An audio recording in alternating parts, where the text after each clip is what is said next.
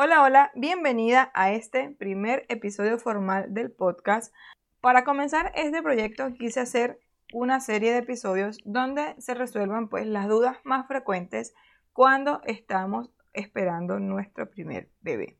Así que si tú eres una madre primeriza que se encuentra todavía en la espera, seguramente se te han venido a la mente algunas dudas o algunas preguntas que siempre suelen ser frecuentes entre todas las mamás primerizas como por ejemplo qué comprar, cuándo es el, es el mejor momento para comenzar a comprar las cosas y prepararte para la llegada del bebé.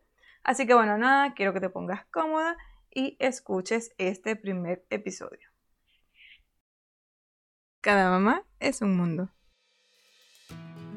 Un podcast de maternidad dirigido a nuevas mamás con todo lo necesario para organizarte y prepararte para la llegada de tu bebé aprenderás cómo organizarte durante tu embarazo, qué cosas comprar, sus celebraciones y mucho más.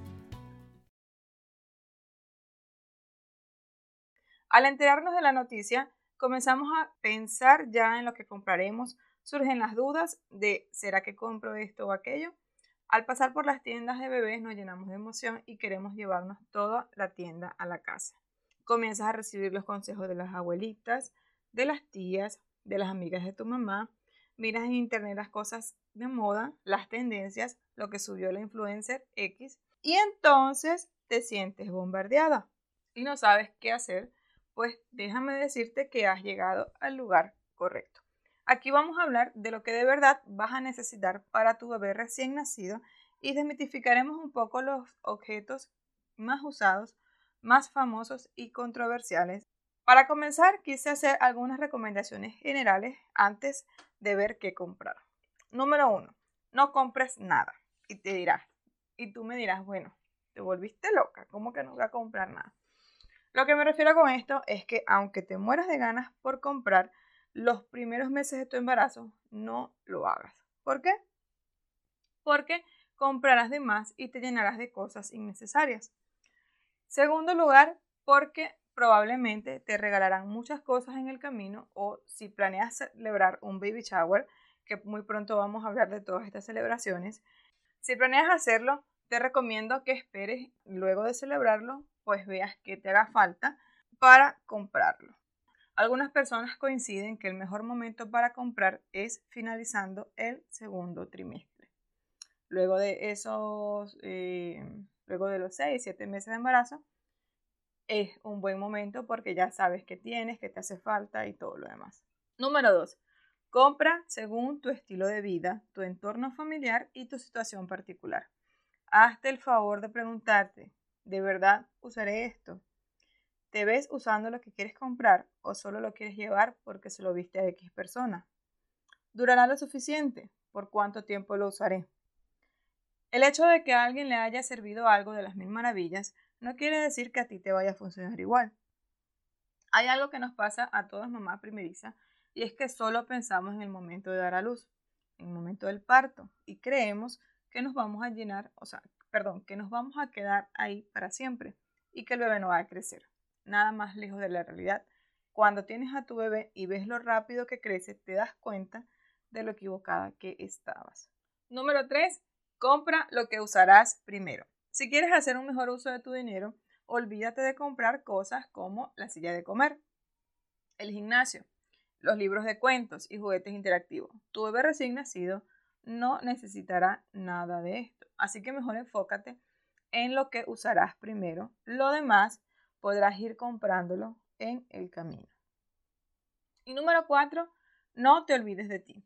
Otra cosa súper común es olvidarnos de nosotras mismas es algo casi que natural. Por supuesto que ponemos en primer lugar lo que necesitará el bebé, pero tú también vas a necesitar cosas y cuidados que se convierten en prioridad cuando llega el momento y que te ayudan a pasar mejor ese cuarto trimestre, como a veces le llaman al posparto. Pero entonces, ¿qué comprar? Aquí te voy a leer una lista y vamos a comentar, bueno, cada producto, pero de manera eh, a grosso modo, como quien dice. Las cosas esenciales, bueno, por supuesto la cuna. De seguro muchas van a pensar, yo no usé la cuna ni un día. La verdad es que comprar la cuna es una de las cosas que más nos emociona y nos hace ilusión, aunque a veces esto no resulte como lo planeamos. Muchas mamás no ocuparon la cuna con sus bebés por diferentes razones que cada una vive en, su situación muy particular. Pero no quiere decir que a ti te vaya a pasar lo mismo, porque también hay muchas mamás que sí logran darle uso. Hoy en día realmente hay muchísimas opciones, unas más caras que otras, pero para mí la mejor opción es que trates de encontrar una que luego se pueda convertir en algún mueble o algo parecido, porque hay muchas cunas preciosísimas, pero muy pequeñitas, que luego te duran unos cuantos meses, contando que de verdad el bebé duerme en ella y de verdad le dé uso. De lo contrario, te va a quedar nueva, sin uso y solo cargando la ropa y las cosas. Número dos, por supuesto, los juegos de sábana, edredones o mantas frazadas, dependiendo de dónde vivas y de la estación del año en la que vayan a nacer el bebé. Un básico para vestir la cuna y por supuesto tampoco te puede faltar el protector del colchón. Trata en lo posible de que todas las cosas sean 100% algodón pero y olvídate, perdón, de los tejidos sintéticos. La bañera, toallas de baños y productos de baño de buena calidad. Al igual que las sábanas y todas las telas que estén en contacto con la piel del bebé, deben ser 100% algodón. En cuanto a los productos de baño, como los champú, jabón, cremitas para la piel, tratan de conseguir una buena marca, como por ejemplo Mustela. Eh, son productos que son algo un poquito más costosos que el resto, pero que disminuyen en gran cantidad el riesgo de alergias en la piel. Los productos más económicos o esos que encontramos en supermercados muchas veces tienen químicos que pueden resultar un poco irritantes o alérgicos para la piel del bebé.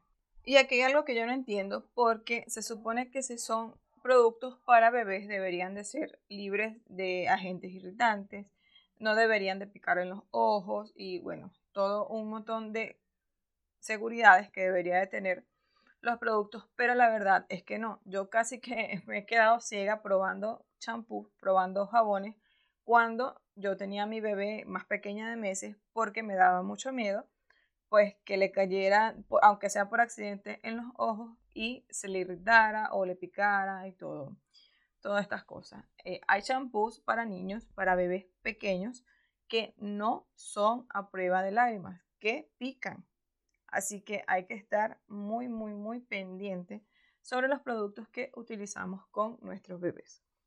En el kit de aseo para para las uñas de los bebés, aunque esto parezca un deporte extremo, realmente es bastante difícil recortarle las uñas a los bebés.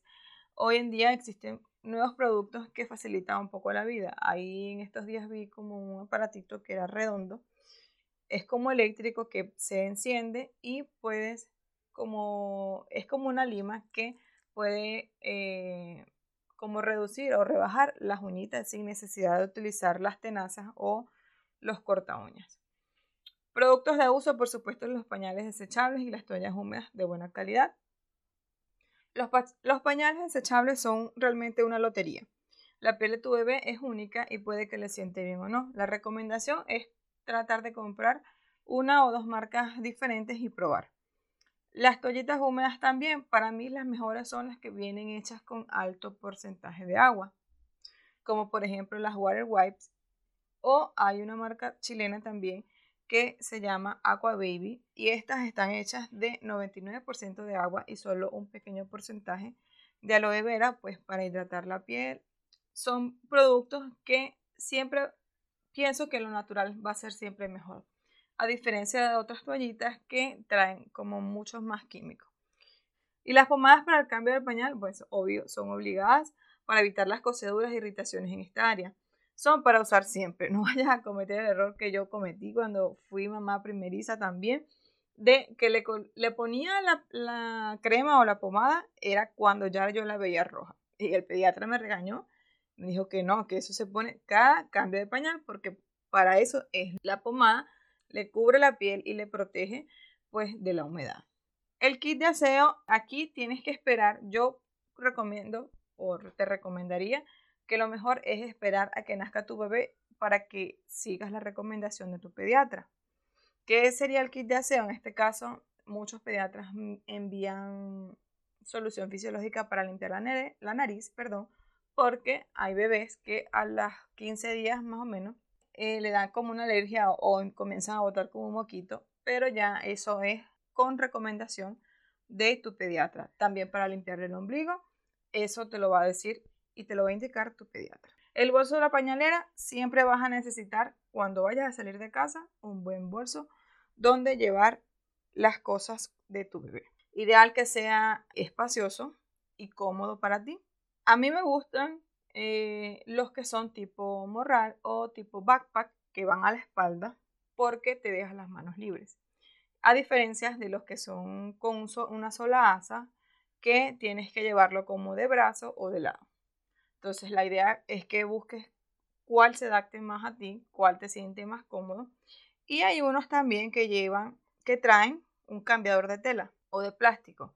Si no lo trae, trata de comprarlo aparte porque te va a servir para cuando salgas con el bebé y necesites darle, cambiarle el pañal, perdón. Y por supuesto no lo puedes colocar así en la superficie. Así que eso te va a ayudar mucho. El coche, el cochecito para el bebé. Hay padres que deciden los primeros meses portear al bebé. Esto es una decisión de cada uno. Sin embargo, hay unos que deciden comprar los coches pues para la salida de los bebés, sobre todo para salidas largas o si tienes que caminar, lo vas a necesitar. Por supuesto que hay millones de modelos y de precios, unos más caros que otros, pero como siempre lo ideal es conseguir el perfecto para ti. Voy a tratar de hacer un episodio aparte para dar como varios consejos, varias recomendaciones que te ayuden a elegir el ideal para ti. La fórmula y los biberones. Yo aquí no me voy a meter en aguas profundas de que si lactancia, de que si la fórmula, que esto, de que aquello. No. Lo que yo te recomiendo es que aunque tú estés mil por ciento segura de que vas a dar lactancia materna exclusiva, de igual manera te compres tu potecito de fórmula y lo tengas como segunda opción por si acaso. Seguro te vas a preguntar, ¿pero por qué? Bueno, porque todo puede pasar aunque tú tengas todo súper planeado en tu cabeza, muchas cosas pueden no salir como tú quieres o como lo tienes planeado. Por eso lo mejor es estar preparadas y en caso de que no puedas dar pecho o se presente algo, ya tengas algo de respaldo.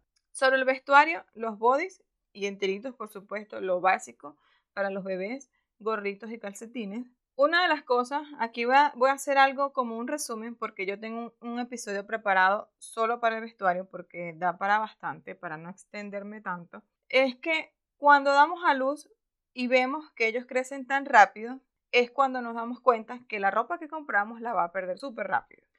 Entonces, un error muy común de mamá primeriza es comprar mucha ropita muy pequeñita. Ropita talla cero o talla recién nacido y no tallas más grandes. Y te digo, realmente tú no sabes cómo va a ser tu bebé, tú no sabes el tamaño real que va a tener hasta que lo tienes. Un consejo es que compres vestuario de 0 a 3 meses, ¿ok? Porque la recién nacido, si bien es para niños pequeños, bebés muy pequeñitos, pero conozco bebés que han nacido de 50 centímetros, 53, mi bebé nació de 53 y la talla recién nacida, si mal no recuerdo, es hasta 56 centímetros. Entonces, si tu bebé nace como por, ese, por esa talla, va a perder esa, o sea, esa ropita la va a usar los primeros días solamente, ¿ok?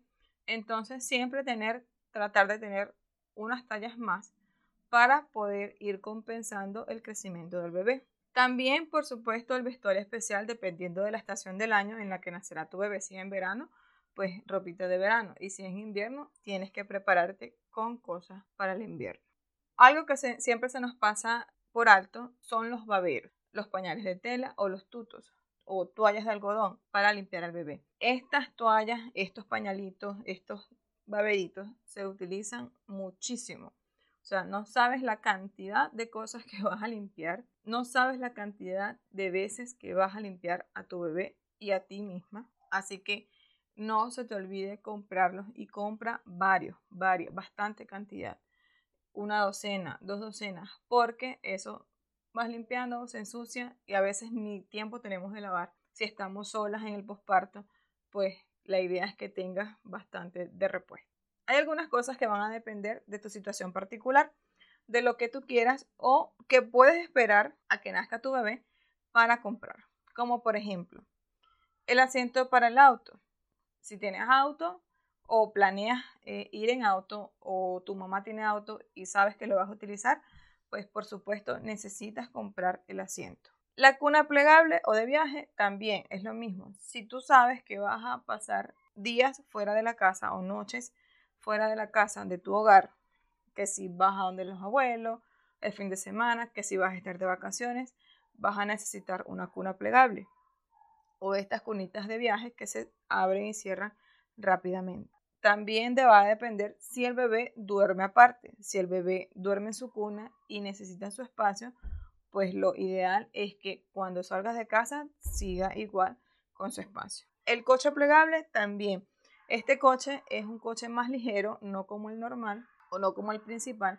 Es un coche eh, mucho, mucho más ligero, pero se recomienda más que todo para los niños que ya caminan. Cuando salimos con el bebé de un año, de un año y dos meses, de un año y tres meses, que no quieren caminar mucho, pues los llevamos en este tipo de coche. Porque ellos no son ergonómicos, no son para bebés pequeñitos, son para niños más grandes y pues lo puedes comprar ya cuando el bebé esté más grande. El monitor para bebé, no todos vamos a necesitar este monitor.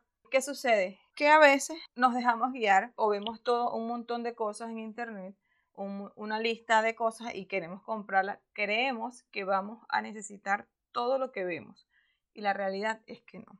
En el caso del monitor, te va a servir primero si tu bebé duerme en otra habitación que no es la tuya, ¿ok?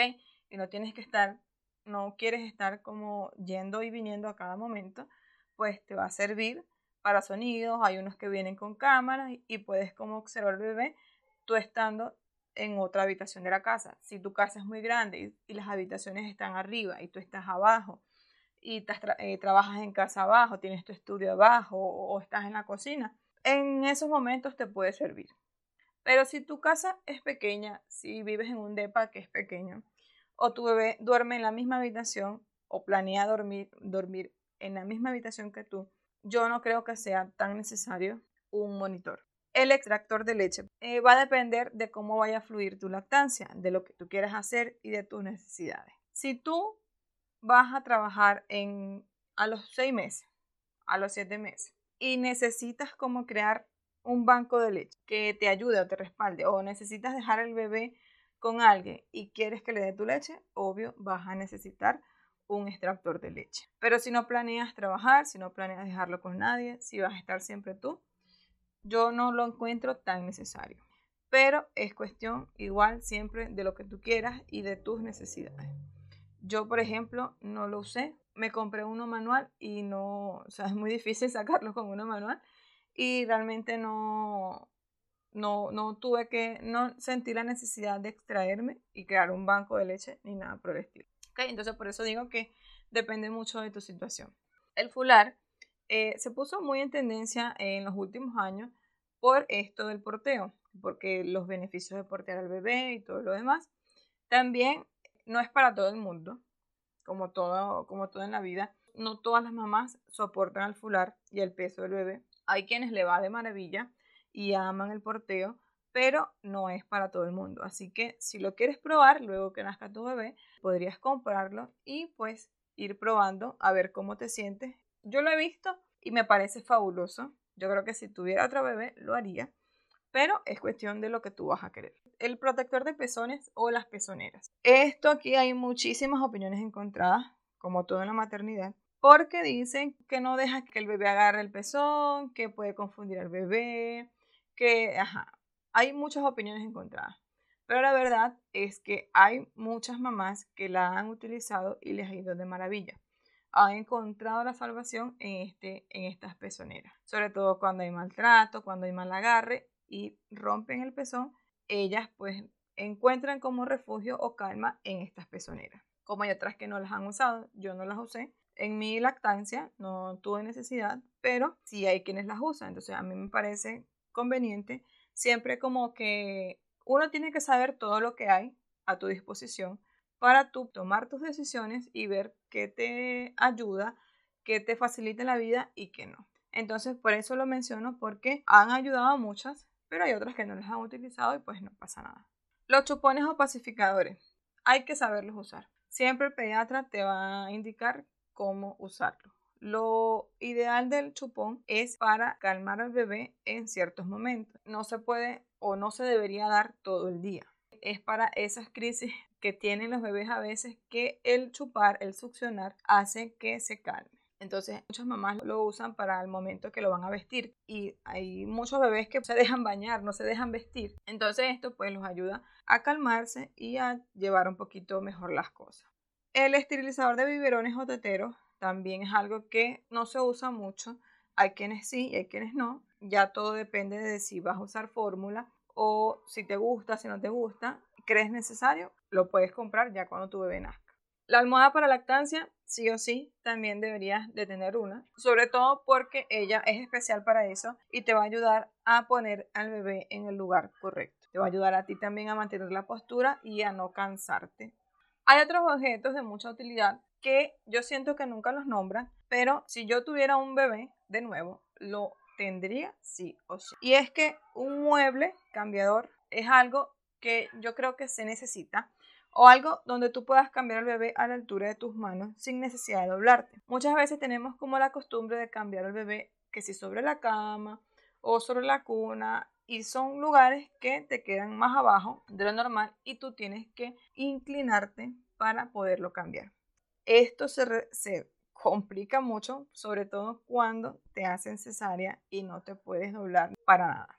Entonces lo ideal es que tengas una superficie, hay cambiadores que quedan súper muy bonitos en la habitación. Vienen con el cambiador, es como un mueble y trae gavetas o trae cosas para guardar las ropitas del bebé. Cuando el bebé crezca, te pueden seguir sirviendo para la habitación.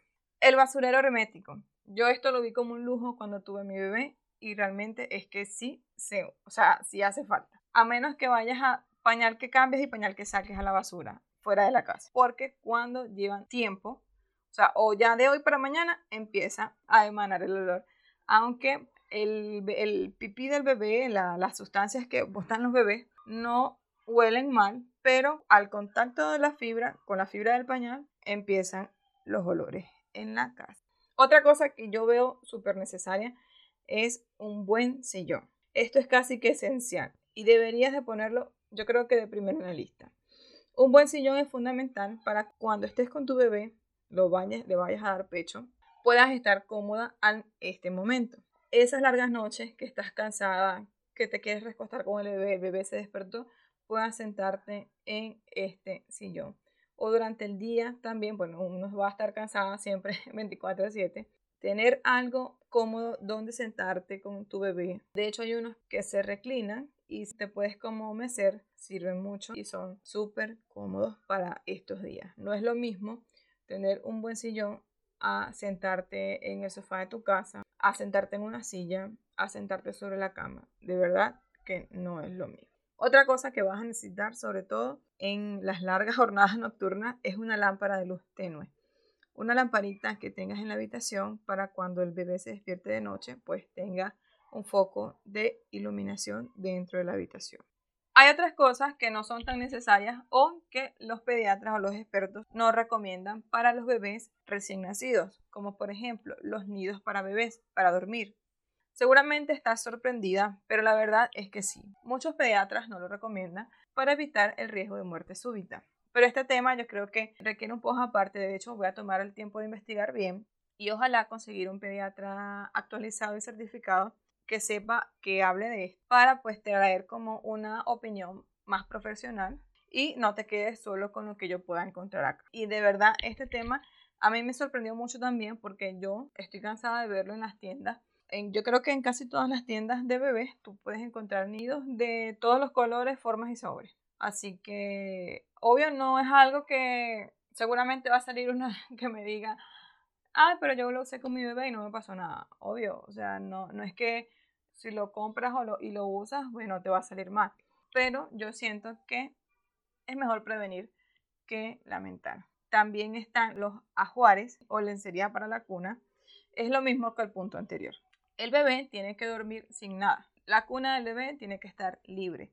No puede tener almohadas, no puede tener cojines, ni nada que represente un riesgo para su respiración. Y algo súper importante que deje para el final, porque de verdad quiero hacer como un llamado a esto. que siempre pasamos por alto, pero que yo recomiendo sí o sí a toda mamá que me llega a mi tienda, a todo que me pregunta, la asesoría de lactancia.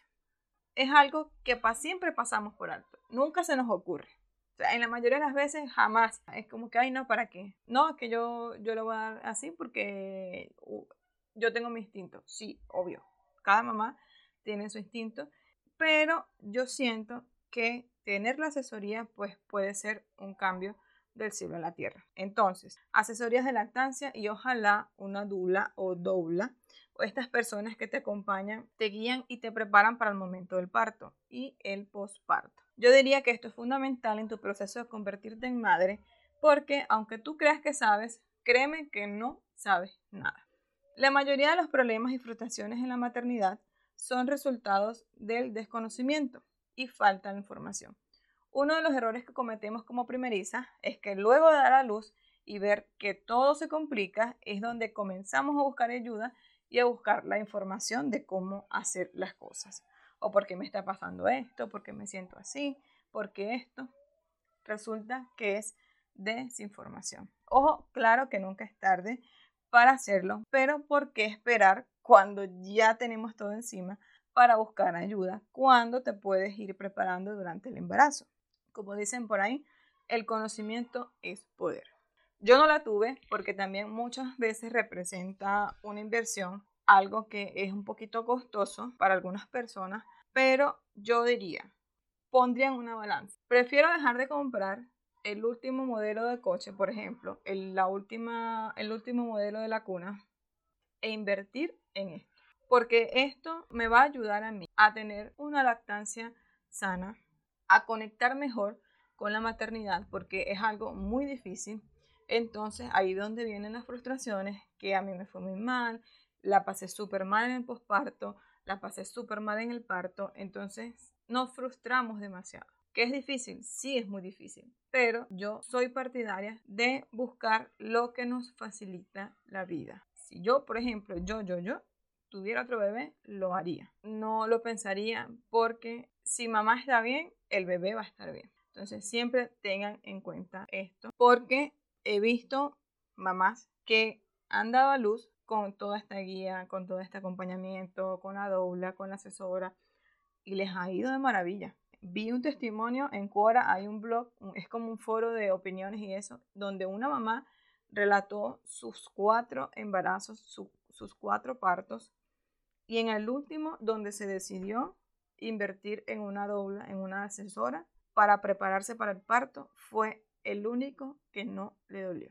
Entonces yo creo que sí debe haber alguna diferencia entre tener asesoría y no tenerla. Hasta aquí el episodio de hoy. Cuéntame qué te pareció, qué me, se me hizo. Yo digo que sí se me escaparon muchas cosas, pero obviamente no era como leer una lista de todo lo que tienes que comprar, sino de las cosas como más esenciales y más importantes para tu bebé recién nacido. Ya luego que el bebé nace, eh, muchas cosas la dejas de usar y ya cada etapa vas a necesitar otras cosas. Gracias por escuchar este episodio. Si llegaste hasta aquí, pues házmelo saber enviándome un mensajito por Instagram. Y se me olvidaba que diseñé una guía que la puedes descargar de manera gratuita y tenerla en tu teléfono para que pues no se te olvide y si quieres imprimirla la tengas a la mano al momento de comprar que no me queda nada, más nada que decirte, sino que invitarte a escuchar próximo episodio. Bye bye.